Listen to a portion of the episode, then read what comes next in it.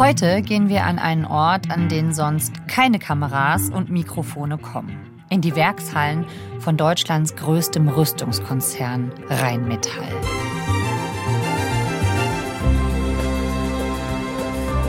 Die Umsätze und Aktienkurse gehen hier seit dem Ukraine-Krieg und der Zeitenwende steil nach oben. In dieser Folge erfahrt ihr, wie Rheinmetall an seinem neuen Image bastelt, wie der Konzern mit der Bundesregierung zusammenarbeitet und wo er eigene Wege geht und sogar die Regierung verklagt. Ihr hört 11KM, der Tagesschau-Podcast. Ein Thema in aller Tiefe. Zu Gast ist der NDR-Journalist Klaus Scherer. Er konnte ein halbes Jahr lang exklusive Einblicke sammeln und den Vorstandsvorsitzenden von Rheinmetall begleiten, Armin Pappberger. Mein Name ist Viktoria Kopmann. Heute ist Freitag, der 10. November.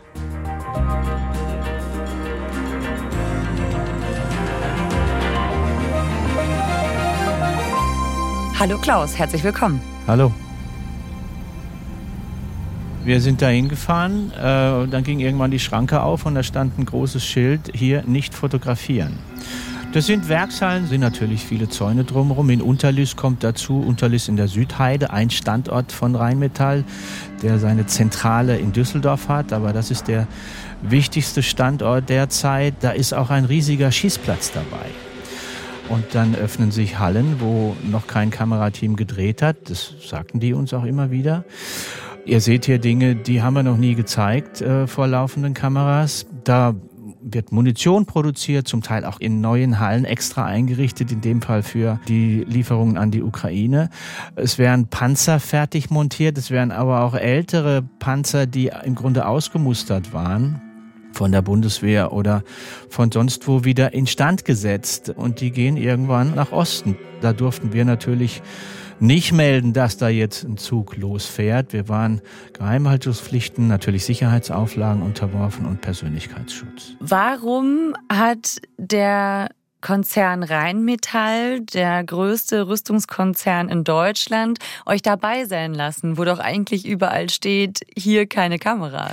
Ich glaube, es war ein Ergebnis der Zeitenwende tatsächlich. Also Sie haben ja jetzt auch nochmal im Nachhinein geschrieben, Sie hätten sich noch nie auf so ein Projekt eingelassen.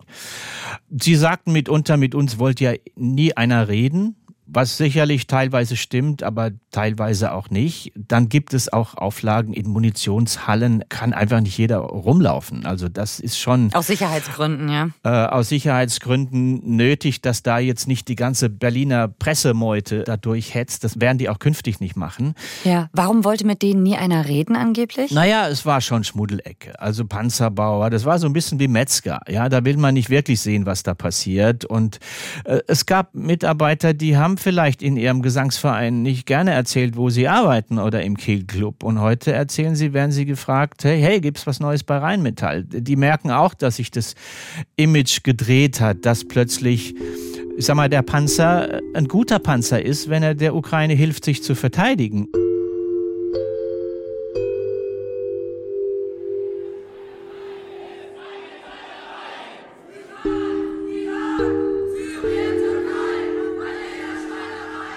Es gab da zu jeder ähm, Aktionärsversammlung äh, Demos vor der Tür oder auf der Bühne.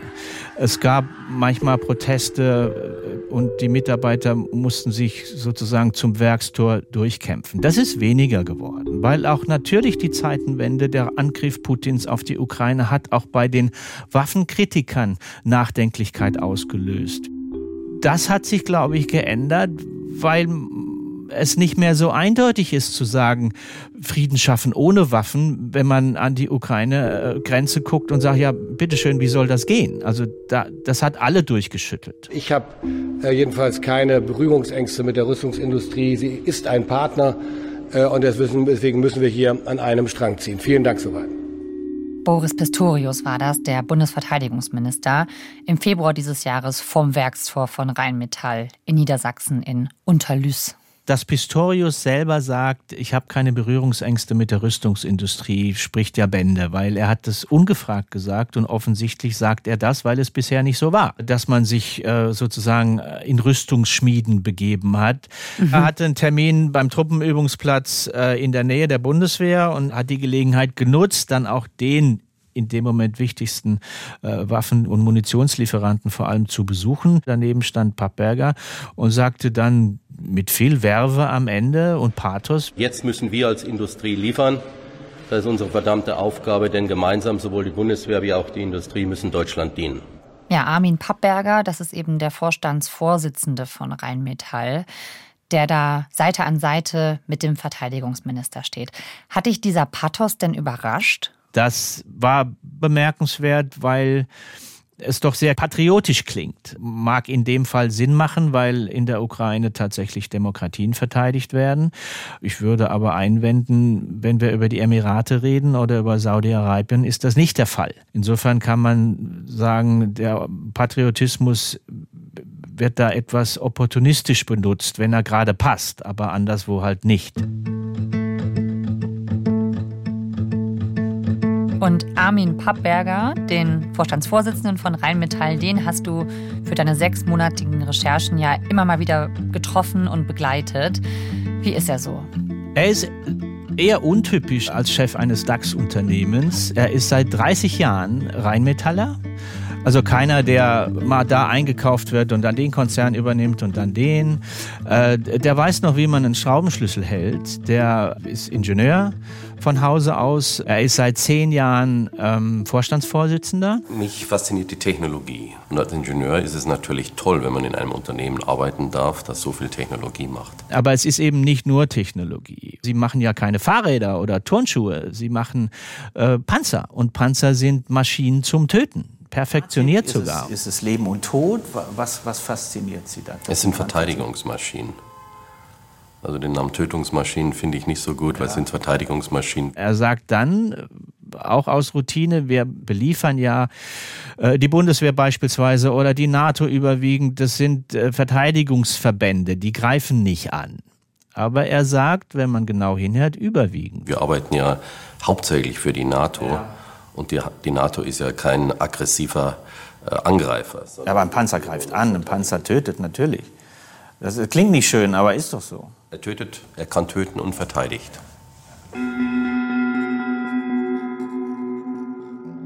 Rheinmetall ist in diesem Jahr in den DAX aufgestiegen, also quasi in die Reihe der größten und börsenumsatzstärksten Unternehmen in Deutschland. Inwiefern hat denn überhaupt der Ukraine-Krieg die Zahlen bei Rheinmetall verändert? Also der hat den Börsenwert verdreifacht des Unternehmens. Der hat natürlich sehr wesentlich dazu beigetragen, dass Rheinmetall diesen Sprung gemacht hat. Pappberger hat das in Interviews am Tag des Börsenaufstiegs gesagt. 80 ähm, Prozent, glaube ich, macht der Rüstungsbereich aus. Rheinmetall ist, wenn man so will, die erste Waffenschmiede, die es dahin aber geschafft hat. Fürs Unternehmen, aber auch für die Mitarbeiterinnen und für die Mitarbeiter. Sie steigen ja heute auf, sozusagen von der gefühlten Schmuddelecke für viele als Rüstungskonzern ins Tafelsilber der deutschen Wirtschaft. Ist das für die Mitarbeiter ich glaube, das Genugtuung? ist eine Genugtuung. Natürlich also, wurde da gefrotzelt von Wirtschaftskollegen. Dieser Werber, aber hätte mich nicht gewundert, wenn Pappberger da ein Panzer vorgefahren wäre. Ja, andere Konzernchefs sind dann, wenn es Autohersteller waren, natürlich mit ihrer Autoflotte vorgefahren. Das war ein Vormittag, wo er natürlich stolz war. Das, da haben die Augen gefunkelt, die Mundwinkel gingen nach oben, als er die Glocke geläutet hat. Was für eine Glocke? Der, der DAX-Neuling eröffnet den Börsentag mit der Glocke. Mhm. Das wird jeden Tag gemacht und an dem Tag macht es nicht der, äh, der Hausherr der Börse, sondern der DAX-Neuling. Und äh, war ein, auch ein, ein, ein ganz für mich aufschlussreicher Moment, weil die standen da oben, ähm, der Hausherr der Börse und Pappberger, die tranken da noch einen Schluck Wasser und dann sagte der zu Pappberger, wollen wir mal nach unten gehen, damit Sie schon mal die Glocke in der Hand haben? Sie haben das schon mal probiert, oder? Sonst gehen wir gleich nochmal eben runter. Ich kann die Leuten. Genau, Sie machen das ja mit dem nötigen... Ich kann die Leuten. Wer einen Schraubenschlüssel halten kann, weiß auch, wie man eine Glocke läutet. Also das ist auch so ein Typ.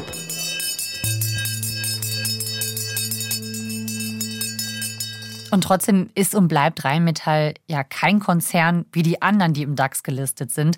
Nicht nur im Sinne von dem, was die herstellen, sondern sie agieren ja auch nicht wie die anderen ganz frei auf dem freien Markt. Nicht ganz frei stimmt natürlich, weil es um Kriegswaffen geht. Und Kriegswaffen sind der Kontrolle der Regierung unterworfen. Das fängt an vom Transport. Also wenn bei Rheinmetall ein Kanonenrohr das Werksgelände in Unterlüß verlässt, fährt da die Polizei mit. Da fahren Begleitfahrzeuge mit, weil die nicht einfach irgendwo von da nach da gebracht werden können, ohne dass es kontrolliert wird. Wenn ein Güterzug mit Marderpanzern in Richtung Osten läuft, ist der Verfassungsschutz am Werkstor und die Polizei morgens früh, äh, wenn der Zug sich in Bewegung setzt. Und Waffenkontrolle heißt natürlich, die Politik hat da bei solchen Geschäften die Hand drauf und muss gewährleisten, dass ein deutscher Konzern sein Know-how nicht an Länder vergibt, die die wir eigentlich nicht unterstützen wollen entweder kommt erst gar nicht zustande, siehe Eritrea, weil es auf der Embargo-Liste steht, oder es kommt zustande, siehe Ukraine, weil die Bundesregierung das unterstützt oder sogar finanziert, oder es kommt nicht mehr zustande, dann werden solche Geschäfte auch mal eingefroren und gestoppt. Also das heißt, auch Rheinmetall kann sich beschweren, zum Beispiel bei der Bundesregierung, wenn sie sagt, das ist irgendwie nicht fair, dass ihr uns den Deal kaputt macht, wenn man es mal so ganz platt ausdrückt? Sie können das, sie machen das auch. Der Rüstungskonzern Rheinmetall verlangt vom Bund Entschädigungen für ein entgangenes Geschäft mit Russland. Also es gab 2014, als die Krim annektiert wurde durch Moskau, durch Putin,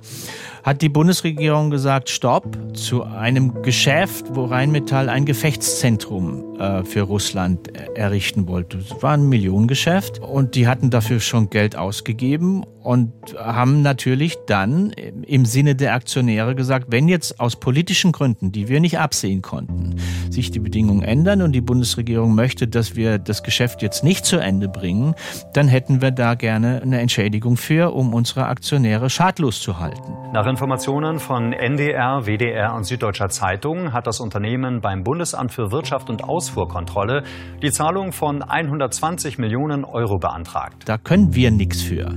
Das macht auch ein Atomkonzern, wenn die Bundesregierung aus der Atomenergie aussteigt.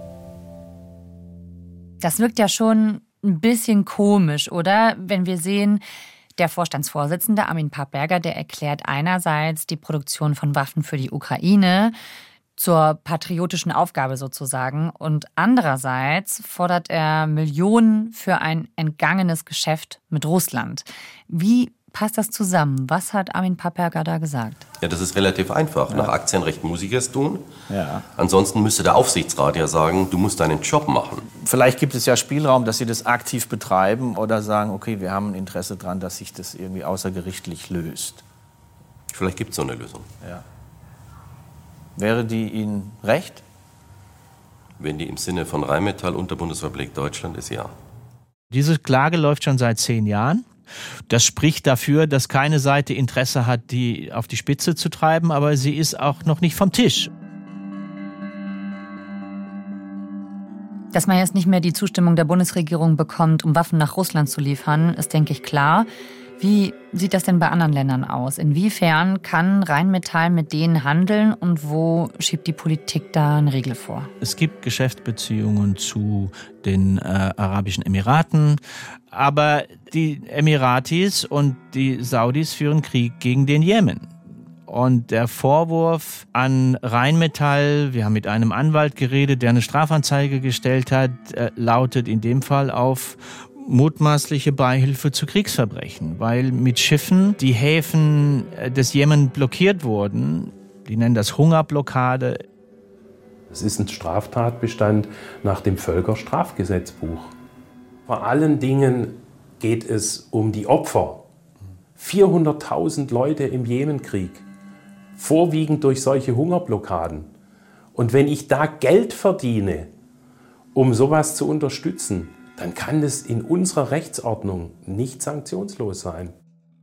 Ich habe es nochmal nachgeschaut. 2015, da hat Saudi-Arabien im Kampf gegen die Houthi-Rebellen im Jemen eben die jemenitischen Seehäfen und Flughäfen blockiert, mhm. militärisch und damit eben auch die Lieferung von Lebensmitteln und von Hilfsgütern an die Bevölkerung. Ja. Und das gilt eben als eine humanitäre Katastrophe. Und es wird auch diskutiert, ob das ein Kriegsverbrechen sein könnte. Was hat Rheinmetall damit konkret zu tun? Also es ist eine Allianz, es sind die äh, Saudis und es sind die Vereinigten äh, Emirate auch. Und es gab einen Wartungsvertrag oder es gibt ihn noch, demzufolge Rheinmetallschiffe der Emirate updated mit Geschützen zum Beispiel. Also äh, das dient auch der Abwehr von Terrorangriffen haben andere Kundenländer auch, also die Bundeswehr auch. Da sagt Pappberger, ja, wir haben einen Wartungsvertrag und wenn wir die modernisieren müssen, dann modernisieren wir. Die Aufgabe für den Anwalt mit seiner Strafanzeige oder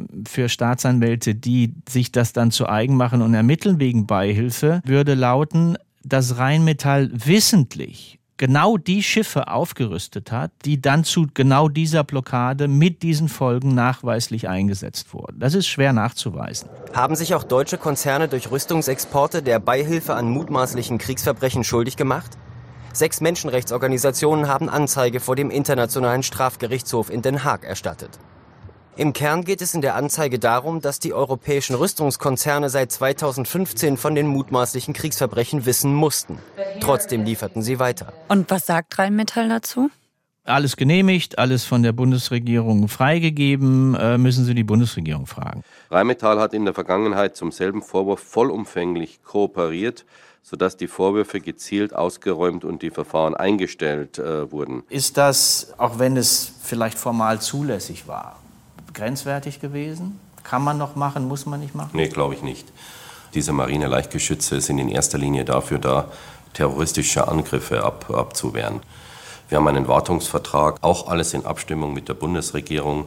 Und äh, dann ist es auch unsere Aufgabe, diese Geschütze zu warten. Tatsächlich hat es auch vorher schon Ermittlungsverfahren gegeben, sogar mit Hausdurchsuchungen, soweit ich weiß, die aber nicht mit einer Verurteilung endeten, sondern äh, eingestellt wurden.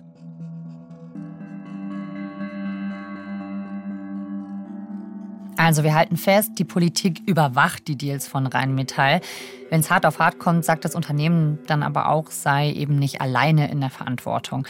Mich würde ja noch interessieren, wie genau kommen diese Deals mit anderen Staaten überhaupt zustande? Davon kriegt die Öffentlichkeit ja normalerweise auch nichts mit. Was konntet ihr da beobachten? Das war mit kurzem Vorlauf ein Besuchstermin eines Kunden, äh, der einverstanden war, dass wir drehen. Das war der Verteidigungsminister von Ungarn.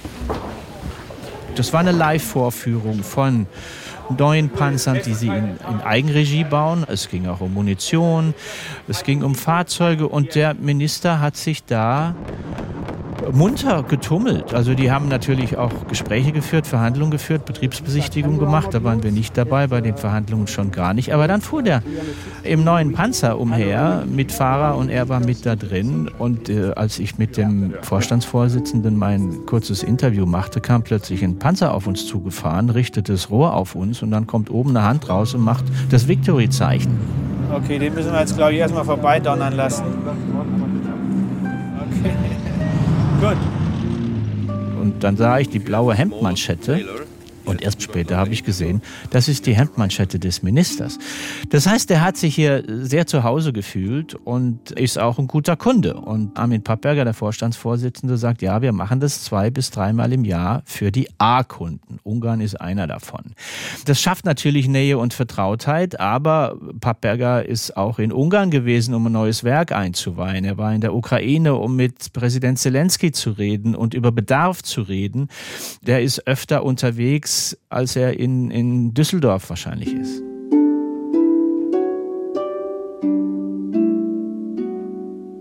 Die Waffenlieferungen an die Ukraine, die waren und sind ja wirklich ein sehr sensibles Thema und sind auch immer diskutiert worden und jeder weitere Schritt ist diskutiert worden. Wie frei agiert Rheinmetall denn da als privates Unternehmen am Markt? Was die Ukraine angeht, gibt es natürlich Aufträge, die kommen äh, eher aus Berlin oder sogar aus Europa, wenn es darum geht, äh, verlässlich Munition zu liefern.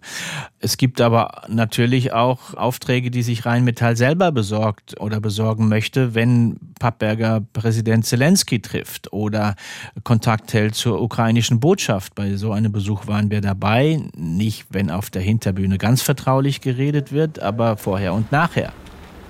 Da geht die Schranke auf, Berliner Botschaft der Ukraine. Äh, da habe ich mir ein bisschen die Augen gerieben, weil äh, der Botschafter und Pappberger, die duzen sich. Und da fallen die sich in die Arme und sagen, wie geht's dir? Und ja, so lange können die sich ja noch nicht kennen. Und hast du noch einen Kaffee und trinkst du Milch, trinkst du Zucker? Pappberger bringt dann noch einen, einen, Sticker mit für so Aufnäher für Panzeruniformen. Hier, Badge ist von dem Panzer. Ach, das ist toll. Die sammelt der Botschafter Makeyev offenbar, hängt sie mit an die Pinnwand. Dann sehen wir die Pinnwand. Da sind Leos angepinnt und Pumas und Marder und äh, da ist da ein Häkchen und da ein Häkchen. Und er sagt, ja, manche Dinge haben wir schon abgehakt, aber wir müssen noch an anderen arbeiten. Das sah ein bisschen wie Weihnachten aus, wie Wunschkonzert. Hat mich habe ich nicht erwartet. Ich weiß gar nicht, ob ich überhaupt was erwartet hatte, aber nicht so eine Nähe, nicht so eine Vertrautheit. Also Rheinmetall profitiert von diesem Ukraine-Krieg. Was sagt denn Rheinmetall dazu oder eben der Vorstandsvorsitzende Armin Pappberger, dass er jetzt mit diesem Krieg Geld verdient. Also er mag den Begriff Kriegsgewinnler nicht. Er sagt auch, das ist nicht zutreffend. Äh, denn, das ist aber komisch, oder? Eigentlich ja, trifft das doch sehr wohl zu, ja, oder nicht? Ich habe natürlich gesagt, das ist, warum nicht? Weil es so ein, ja. so ein hässliches Wort ist? Nein, ich meine, wir bringen ja Leistung dafür. Ja, also die Börse, die richtet sich ja nach Leistung.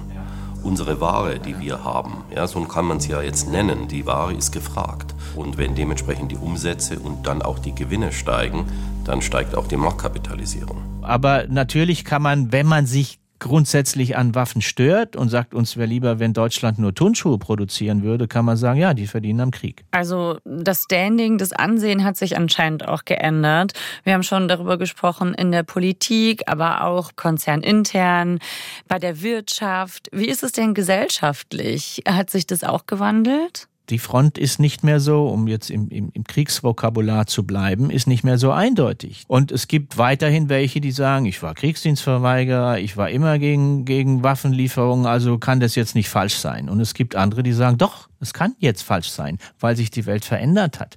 Wir haben nicht mehr die Zeiten, wo wir gegen den NATO-Doppelbeschluss waren, weil wir keine Kriegsgefahr sahen und auch keine von uns heraufbeschwören wollten. Jetzt haben wir den Salat, weil nicht nur die Kriegsgefahr, sondern der Krieg in Europa da ist. Siehe Grüne, äh, siehe auch Friedensinitiativen. Auch da wurde manche Gewissheit ausgehebelt. Bei den Mitarbeitern selbst, die gehen unterschiedlich damit um. Manche bringen das zusammen und sagen, was ich hier morgens zusammenschraube, sehe ich abends in der Tagesschau mit Kriegsbildern. Das ist seltsam. Andere sagen, es ist ein Job wie jeder andere. Wir haben Leute vor der Kamera äh, gehabt, in dem Konzern Verantwortliche, äh, die erklärten mir, eine todbringende Waffe, ein Munitionspfeil, der einen Panzer sozusagen verglühen lässt, mit einer Aura, wie mir ein Baumarktmitarbeiter einen Dübel erklärt. Das ist letztendlich ein Antrieb, ein Feststoffantrieb, ja. der im Ladungsraum des Rohres gezündet wird, das Projektil dann beschleunigt ja. und dann vom Prinzip den Wolfram-Schwermetall-Penetrator, das wäre er, ins Ziel bringt und dann das Ziel entsprechend durchschlägt. Letztendlich frisst er sich durch das Material durch und Sie haben dann im Fahrzeug selber Splitterwirkung, Hitzewirkung, alles, was man sich vom Prinzip nur äh, vorstellen kann. Ja, jetzt kann man sagen, der arbeitet da jeden Tag, ist dran gewöhnt. Das ist nun mal deren täglich Brot, Kriegsgerät. Aber da blendet man den Krieg in der Ukraine schon aus, oder?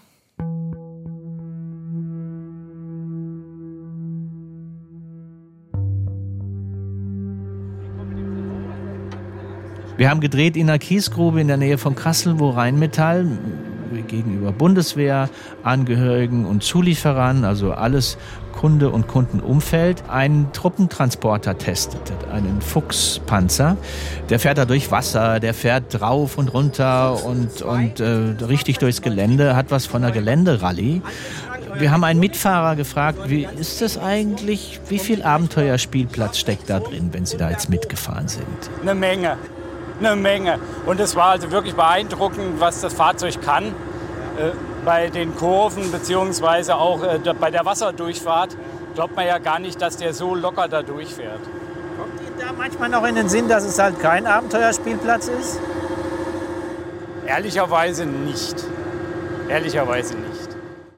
Was will ich dem vorwerfen? Der ist ehrlich. Natürlich wirbt Rheinmetall in einem Umfeld äh, für seine Produkte. Nicht alle davon äh, werden erfolgreich verkauft äh, direkt. Also der ging zum Beispiel jetzt nicht zur Bundeswehr. Da hatten sie sehr drauf gehofft. Aber die Bundeswehr macht das auch. Wenn die Bundeswehr Nachwuchs rekrutiert, sagt sie nicht, da könnte er endlich in Krieg und schießen, sondern dann lese ich, ich kriege da eine technische Ausbildung. Es geht um Teamgeist. Lauter positiv besetzte Dinge. Das ist Schönsprech. Insofern war es mein Ziel, dieses Schönsprech oder diese Doppelbödigkeit auch mal abzubilden. Das ist nett, in einem Panzer durch eine Kiesgrube zu fahren, wenn er eine Bugwelle vor sich herschiebt. Aber trotzdem wissen alle oder sollten es wissen, äh, dass es dabei nicht bleibt. Danke, Klaus, dass du uns davon erzählt hast. Immer gern. Sechs Monate lang konnte Klaus Scherer Einblicke sammeln in den Werkshallen von Deutschlands größtem Rüstungskonzern Rheinmetall. Daraus entstanden ist eine Fernsehdoku Inside Rheinmetall. Findet ihr in der ARD Mediathek und natürlich wie immer bei uns in den Shownotes. Und wenn ihr wollt, dann lasst 11KM ein Abo da in der Audiothek oder wo immer ihr uns hört. Autor dieser Folge ist Moritz Ferle. Mitgearbeitet hat Jasmin Brock. Produktion Jakob Böttner, Konrad Winkler, Eva Erhardt und Hanna Brünjes. Redaktionsleitung Lena Gürtler und Fumiko Lipp. 11KM ist eine Produktion von BR24 und NDR Info. Mein Name ist Viktoria Kobmann. Wir hören uns Montag wieder. Dann geht es um den Krieg in Nahost und um den Krieg der Bilder, mit dem Journalistinnen und Journalisten umgehen müssen. Bis dahin, ciao.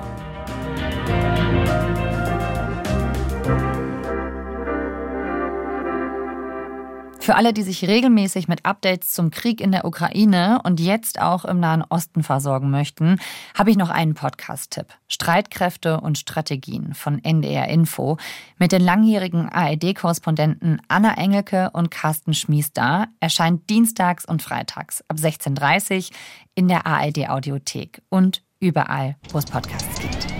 Hallo, ich bin Anna Engelke. Und ich bin Carsten Schmiester. Wie lange dauert der Krieg in der Ukraine noch? Und kommt im Nahen Osten jetzt ein neuer, langer Krieg? Im Podcast Streitkräfte und Strategien fragen wir nach und hören zu. Was sagen beispielsweise ARD-Reporterinnen in den Kriegsgebieten? Wir sprechen auch mit Historikern und Militärexperten. Wir ordnen die Nachrichten ein. Aus der Ukraine und jetzt auch aus dem Nahen Osten. Jeden Dienstag und Freitag. Hören Sie gerne rein und abonnieren Sie den Podcast Streitkräfte und Strategien. Zum Beispiel in der ARD Audiothek.